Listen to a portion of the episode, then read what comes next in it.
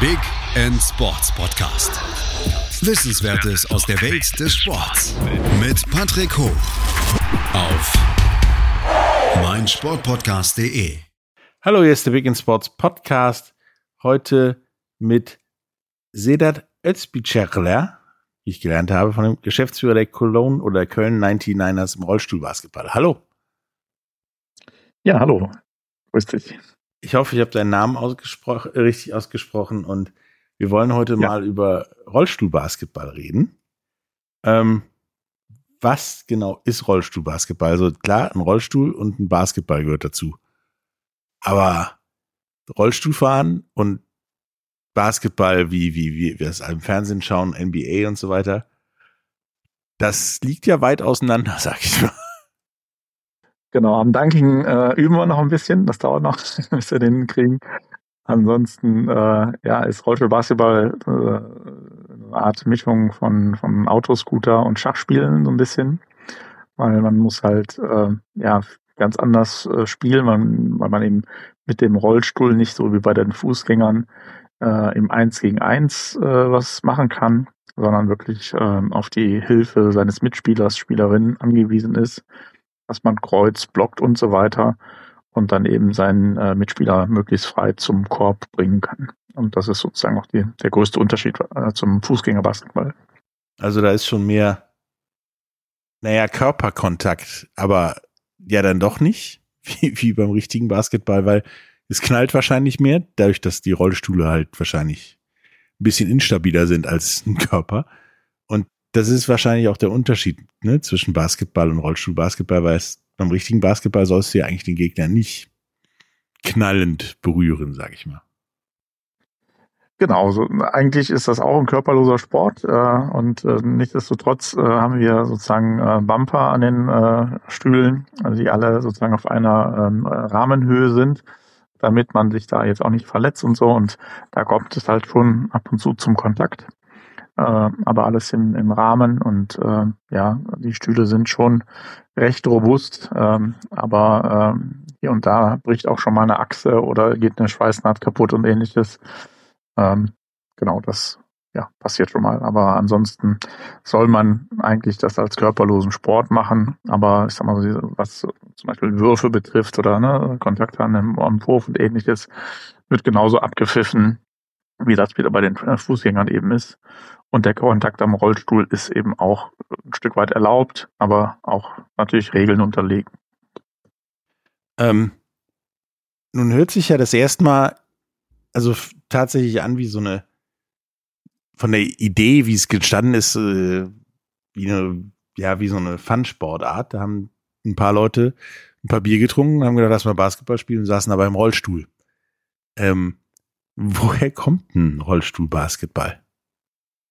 Also tatsächlich ist es in den USA äh, entwickelt worden von äh, ja, Basketballspielern, die ne, äh, als Kriegsveteranen äh, zurückkamen und äh, weiter eben Basketball spielen wollten.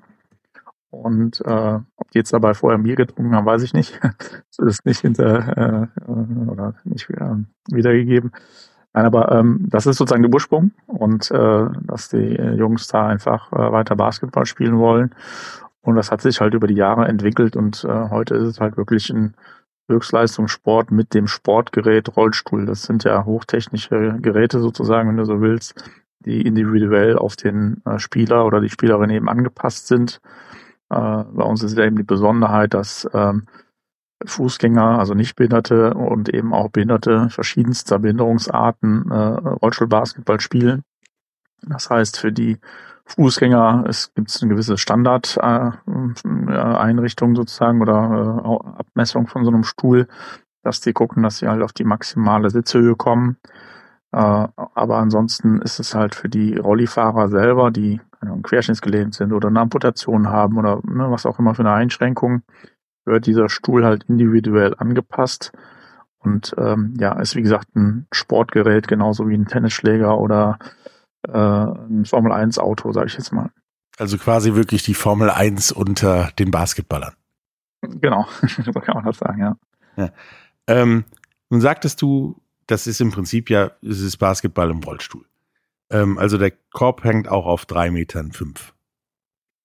Ganz genau. Also der Körper hängt auf derselben Höhe. Äh, man hat äh, dasselbe Spielfeld. Äh, die Punktzählung ist identisch. Ähm, es gibt bei uns auch die drei Sekunden in der Zone, acht Sekunden über die Mittellinie und eben 24 Sekunden für den Abschluss.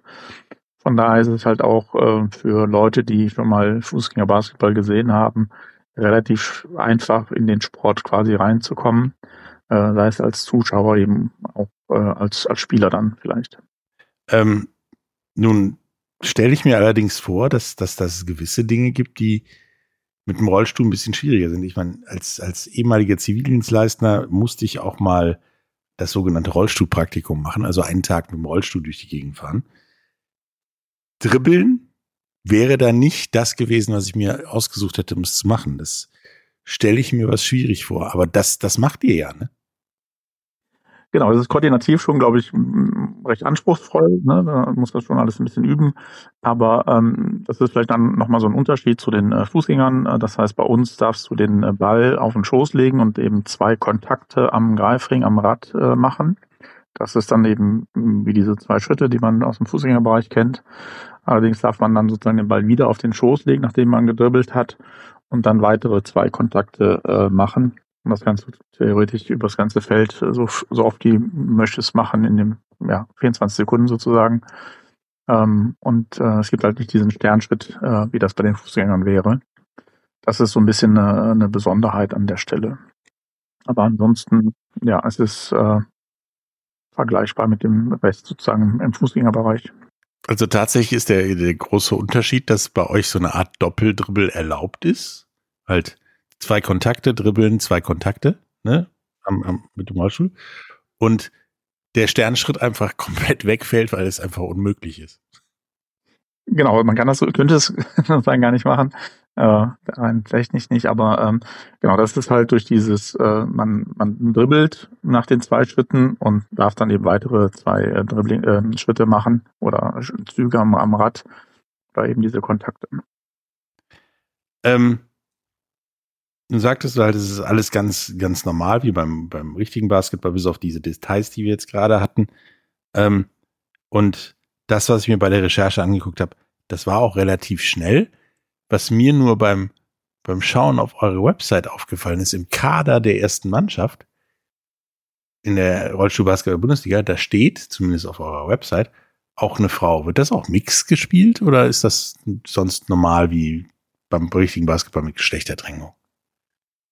Genau, also es ist tatsächlich äh, einer der wenigen Sportarten, wo gemischt gespielt wird, äh, also Frauen, Männer, jung, alt und eben auch Behinderte, Nichtbehinderte gemeinsam spielen. Das heißt, das ist, äh, bevor so dieses ganze Thema Inklusion in aller Munde war und in der Gesellschaft ein Stück weit angekommen ist, hat man im Rollstuhlbasketball äh, sozusagen das schon umgesetzt, äh, dass dort äh, im Training Vater, Mutter, Bruder, was auch immer, äh, sowieso äh, dabei waren und ein bisschen mitgespielt haben und man das halt irgendwann übertragen hat in die Liga, dass sie dort eben auch mitspielen dürfen. Äh, und äh, ja, das macht es eben nochmal so besonders und äh, ne, dass man da gemeinsam wirklich den Sport ausüben kann. Ähm, auf der äh, nationalen Ebene ist das äh, äh gemischt, auch in den europäischen Clubwettbewerben. Äh, es wird dann halt erst in der Nationalmannschaft quasi getrennt nach äh, Frauen und Männern an der Stelle.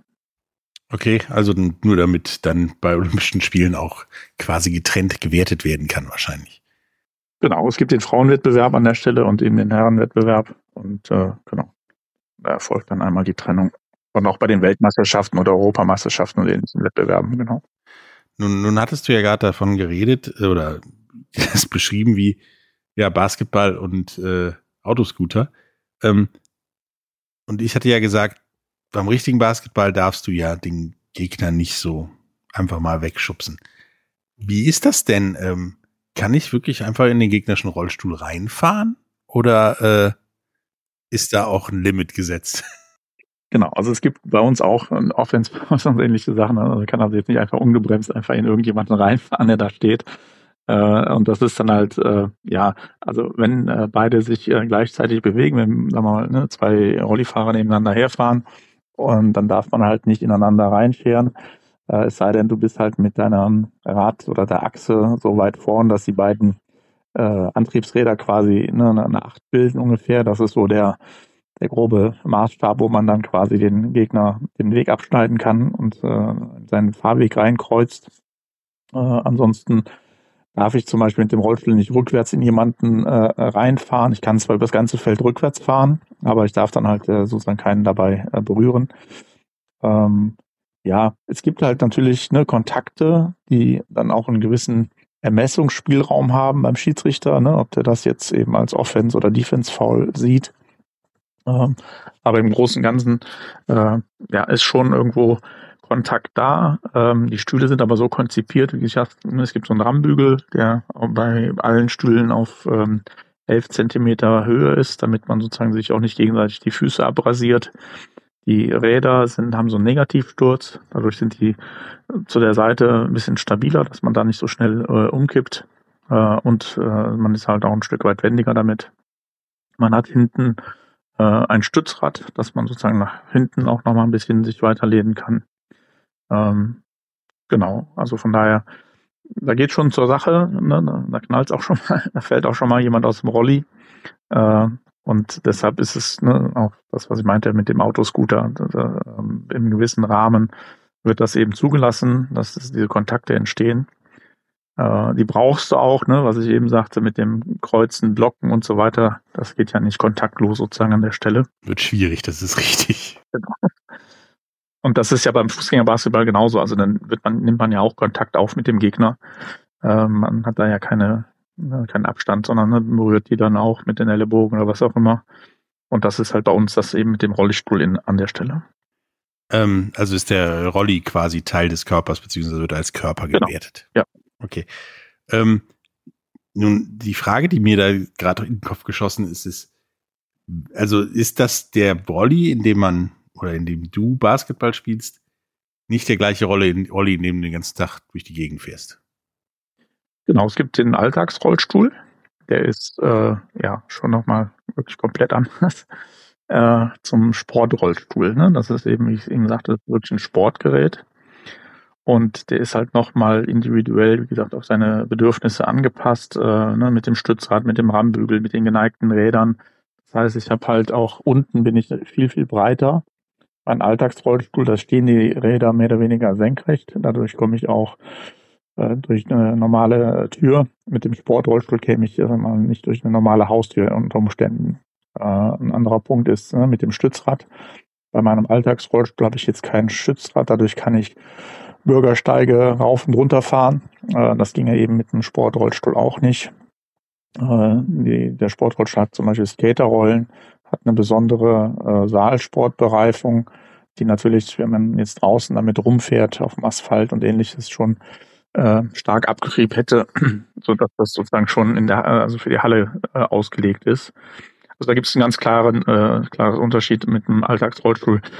Hat man vielleicht früher vor 20, 30 Jahren noch ein bisschen mitzocken können, aber heutzutage geht das schon nicht mehr. Also im Prinzip ist das bei euch so genauso wie mit äh, Hallen-Tennisschuhen, da mal draußen spielen, danach sind die durch. Genau, genau, so kann man es vergleichen. Ja. Ähm, Jetzt hast du gesagt, das sind, sind äh, spezielle Rollstühle. Ist das denn dann teuer, Rollstuhlbasketball zu spielen oder geht das? Also ich sag mal, die Stühle sind halt, ne, wenn sie dann individuell angepasst sind, schon relativ teuer, weil das natürlich dann Einzelanfertigungen sind und da bewegt man sich je nach Modell irgendwo zwischen 5, 6, 7.000 Euro. Das ist schon ein, ein Batzen Geld. Und ähm, ja, von daher, also ja, das ist schon Hightech-Gerät an der Stelle. Ja, wahrscheinlich Hightech-mäßiger als die meisten Basketballschuhe, die ja auch schon nicht mehr irgendwelche Chucks sind, sondern ein größeres Sportgerät. Ähm, wir machen jetzt kurz eine kleine Pause und wenn wir wieder da sind, dann reden wir mal weiter über Rollstuhlbasketball in Deutschland und auch vor allen Dingen, wie das mit dem, mit dem Durchmischen geht. Bis gleich. Hallo, da sind wir wieder mit äh, Sedat Özbicerela, äh, Geschäftsführer der Köln 99ers im Rollstuhlbasketball. Und äh, wir haben gerade so darüber geredet, was denn der Unterschied zwischen ja, Fußgängerbasketball, sage ich mal, und Rollstuhlbasketball ist. Ähm, und dabei kamen wir auch darauf, dass Rollstuhlbasketball gemischt gespielt wird. Und das heißt ja nicht nur Männer und Frauen, sondern wie du gesagt hast, auch Fußgänger und Rollstuhlfahrer. Wie funktioniert das, dass da kein Wettbewerbsvorteil funktioniert? Okay, die müssen im Rollstuhl sitzen, aber dann hast du ja immer noch einen kleinen Vorteil. Genau, das ist äh, so. Ähm, aber das hat eben auch seine Vorteile, sozusagen, die man dann eben auch als Team nutzen kann. Ähm, es gibt halt so ein Klassifizierungssystem, nennt sich das, aufgrund der ähm, Einschränkungen, die die jeweiligen Spieler, Spielerinnen äh, mitbringen werden quasi Punkte verteilt. Ähm, wenn du jetzt mitspielen würdest als Fußgänger, äh, kriegst du die Maximalpunktzahl von 4,5 Punkten. Äh, und dann geht das halt in halben Schritten sozusagen bis auf einen Punkt runter. Äh, das heißt, jemand, der sagen wir mal, einen relativ hohen Querschnitt hat, kriegt dann den einen Punkt. Ähm, jemand mit einer Kinderlähmung oder so hat vielleicht zwei oder drei Punkte. Eine Amputation äh, hängt halt davon ab, wo die genau ist ähm, ne, Oberschenkel, Unterschenkel, nur der Fuß, äh, beide äh, Beine oder so. Ähm, ne, das wird halt danach äh, ausgelegt. Und dann muss halt der Coach die fünf Leute, die am Feld sind, so zusammenstellen, dass sie eben nicht mehr als 14,5 Punkte zusammen ergeben. Das heißt, ähm, beim Ein- und Auswechseln muss der Coach immer noch ein bisschen rechnen. Ja, habe ich mir gerade was gedacht. Genau. Und ähm, je nachdem muss man halt auch schon mal zwei Leute wechseln, weil man äh, vielleicht jemand faul belastet ist und das von der Punktekonstellation nicht anders geht. Ähm, und äh, was eben auch noch eine Besonderheit ist, dass man sozusagen um den äh, Frauen, sag mal, den körperlichen Nachteil ähm, kraftmäßig und so weiter ein bisschen auszugleichen, äh, bekommt die Mannschaft, die quasi eine Frau einsetzt, dann anderthalb Punkte on top. Das heißt, ich kann dann mit 16 Punkten oder 17,5, ne, je nachdem, wie viele Frauen ich dann einsetze, äh, spielen. Und dadurch wird das eben kompensiert so ein bisschen, ne, die unterschiedlichen äh, Einschränkungen. Und äh, ich sag mal, wenn ich dann einen Fußgänger äh, äh, habe, der vielleicht wirklich ein großer Center ist, ein 2-Meter-Riese oder sowas, und ich als ähm, Mitspieler den eben unter den Korb bringen kann durch ein Ziel und so weiter, dann kann der halt auch vielleicht zweimal daneben werfen und sich den Rebound schnappen und äh, bis das Ding dann drin ist. Und ähm, der Rollifahrer ist halt in, in, der Regel fahrerig besser als die Fußgänger, die sich in Rolli setzen, zumindest äh, sicherlich am Anfang. Und der äh, ja, macht dann halt die Fahrwege frei und ähnliches. Ne? Also es sind halt unterschiedliche Aufgaben, die dann auch die Leute auf dem Spielfeld haben. Also tatsächlich ist es dann als Fußgänger erstmal wesentlich schwieriger zu spielen als als Nicht-Fußgänger. Genau, was wir ja eben gesagt haben, ne? dass äh, die Koordination des, des Rollstuhls, Stoppen, äh, Anschieben, Bremsen, Lenken, äh, dann kommt noch der Ball ins Spiel, das Dribbeln. Wenn der Boden, Ball dem Boden liegt, muss ich den auch erstmal wieder aufnehmen. Ne? Das muss man auch alles üben. Und äh, dann kommen auch noch ein paar Gegner einem entgegen. Äh, und dann soll man den Ball noch in den Korb werfen. Also für den Anfang ist das sicherlich koordinativ schon eine Herausforderung. Ähm, aber ja, mit der Übung kriegt man das natürlich schon äh, gut kompensiert. Ja, das glaube ich, dass man da viel Übung für braucht, weil dieser, ja, dieses Rollstuhlpraktikum beim, beim Zivildienst, äh, danach hätte ich vielleicht den Ball werfen können aus dem fahrenden Rollstuhl. Weiß nicht, ob der angehalten hätte danach, aber äh, Ball aufheben, dribbeln und so, nein. Also wahrscheinlich nicht. Es ist äh, dann, glaube ich, doch Fußgänger sein erstmal ja, ein Defizit, was man dann im Spiel hat. Aber ähm, ist das denn gängig, ein, ja, so ein so durchgemischtes Team zu haben, also Männer, Frauen und Fußgänger, nicht Fußgänger? Also das ist wirklich äh, fast überall so. Also wir haben ja jetzt hier in Köln äh, alleine schon vier Mannschaften, äh, wo überall tatsächlich Fußgänger und Frauen, Behinderte, Nichtbehinderte, alle gemischt äh, miteinander spielen. Und das kann man aber auch auf die gesamte Liga in Deutschland oder alle Ligen in Deutschland übertragen. Ähm, vielleicht gibt es mal eine Mannschaft, die tatsächlich gar keinen reinen Fußgänger hat. Äh, da gibt's, es gibt halt nochmal eine Unterscheidung ähm, nicht behindert und minimal behindert. Das heißt, wir haben auch in der Vergangenheit schon äh, mit der Marina Mohn beispielsweise eine äh, Spielerin gehabt, die, glaube ich, in der zweiten Liga äh, schon Fußgängerbasketball gespielt hat, also sehr hochklassig oder einen Martin Otto, der in, äh, äh, im Herrenbereich äh, ganz oben mitgespielt hat, die nach entsprechenden Knieverletzungen, was auch immer, Bänderrissen, ähm, dann gesagt haben, naja, bevor ich gar keinen Rollstuhl, also Basketball mehr spiele, probiere ich Rollstuhlbasketball und sind dann da hängen geblieben sozusagen und äh, auch sehr erfolgreich bis zu den Paralympics und so weiter äh, gespielt.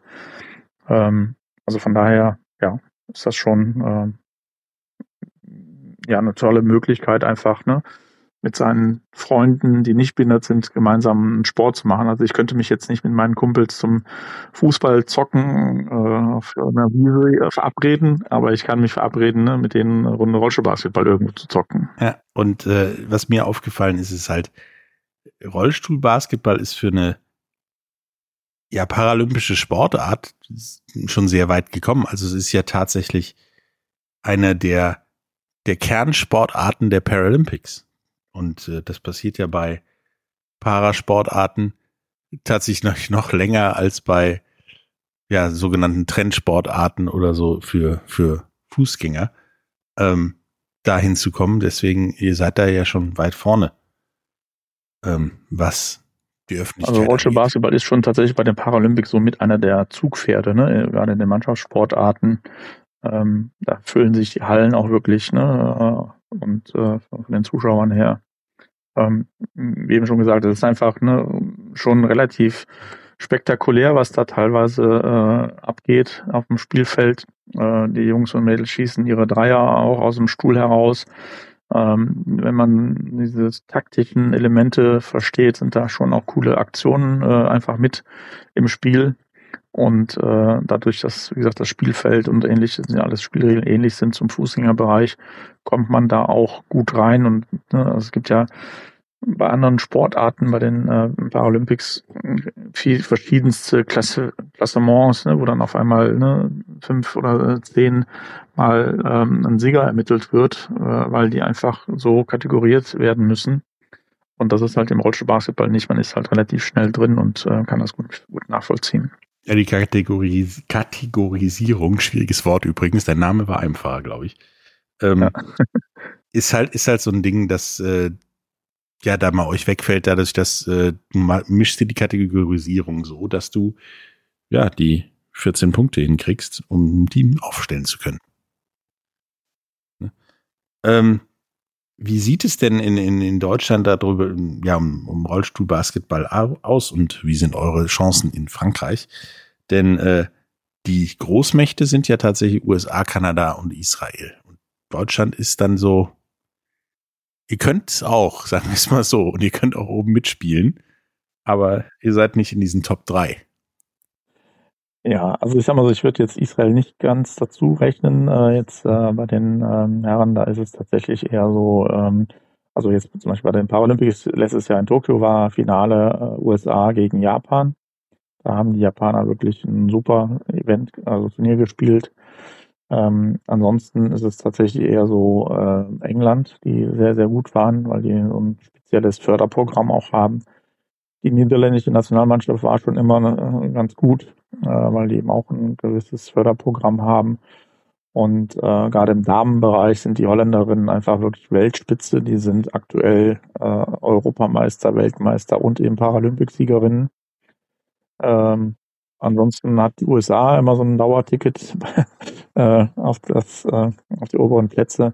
Die deutschen Damen waren tatsächlich auch sehr lange sehr, sehr erfolgreich äh, und haben sich mit den Holländerinnen, Amerikanern, Kanadiern äh, gebettelt.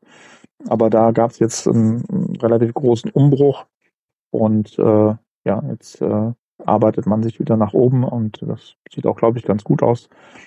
Äh, Im Herrenbereich, ja, da ist, wie gesagt, USA, Kanada war viele Jahre ganz oben, die Engländer, die Niederländer, Australien ist eigentlich immer auch ein guter Kandidat.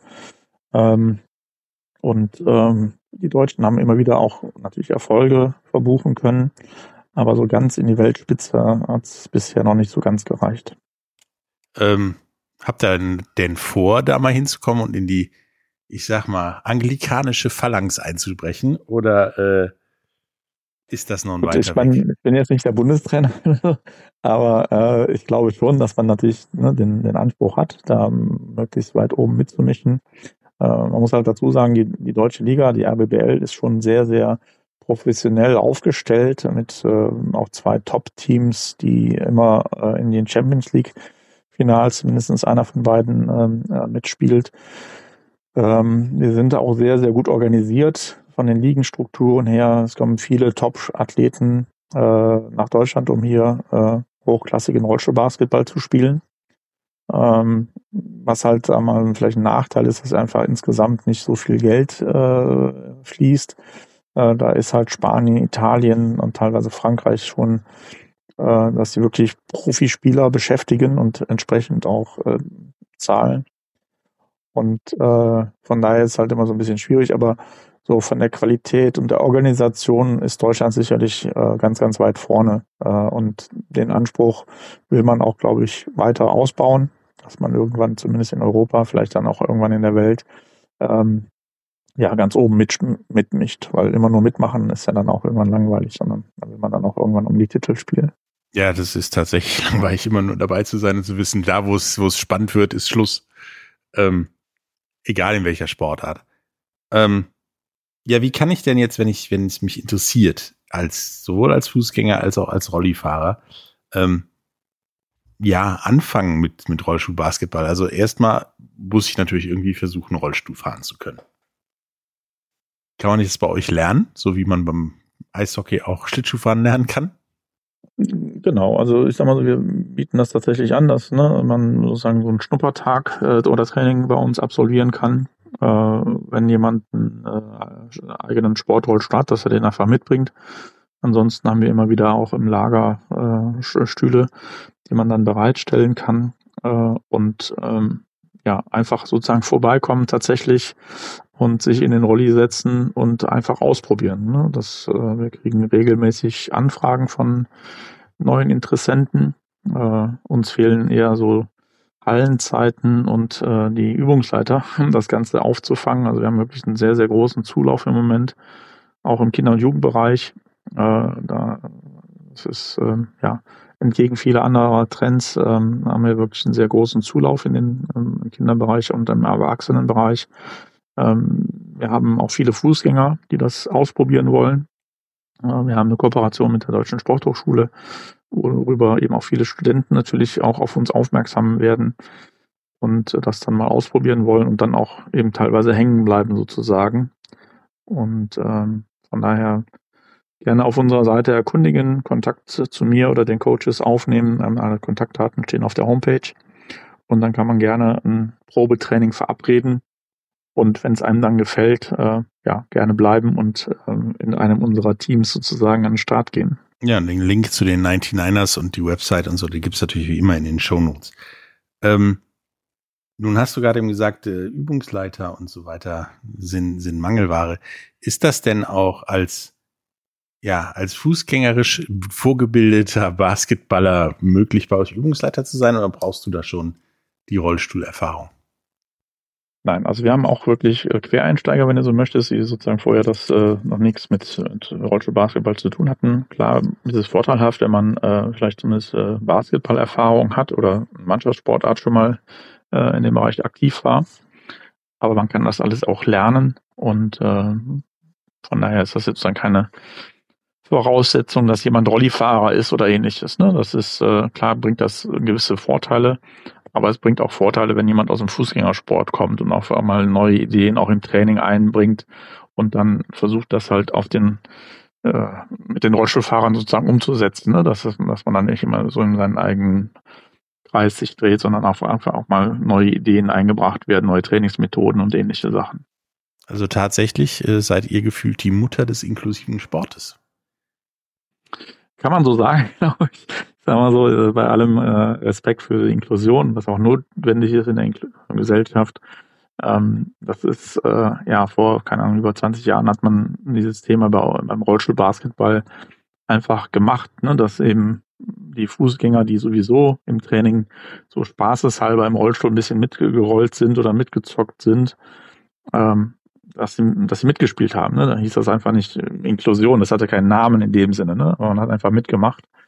Und ähm, von daher, ja, das ist, äh, kann man so sagen, dass äh, die Inklusion vielleicht andersherum sozusagen, ne, dass man eben bei uns dann die Fußgänger ähm, mit hat spielen lassen, äh, umgesetzt worden.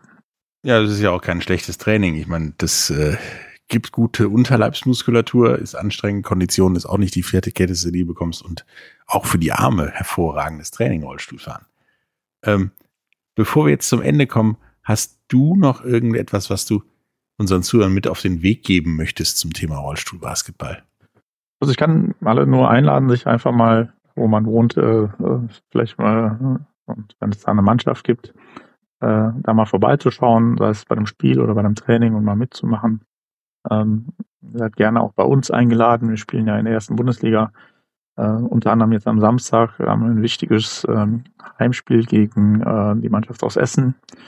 Und ansonsten äh, haben wir am nächsten Wochenende den Nations Cup Cologne, äh, wo wir eben zum Beispiel die niederländische Nationalmannschaft äh, zu Gast haben, die japanische Herrenmannschaft und auch aus Australien.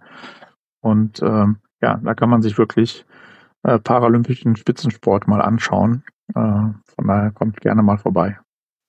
Ja, schaut mal vorbei. Ich werde das auch versuchen einzuplanen. Ähm, und guckt es euch an. Es ist wirklich spektakulär anzuschauen. Und äh, ja, guter Sport geht halt immer.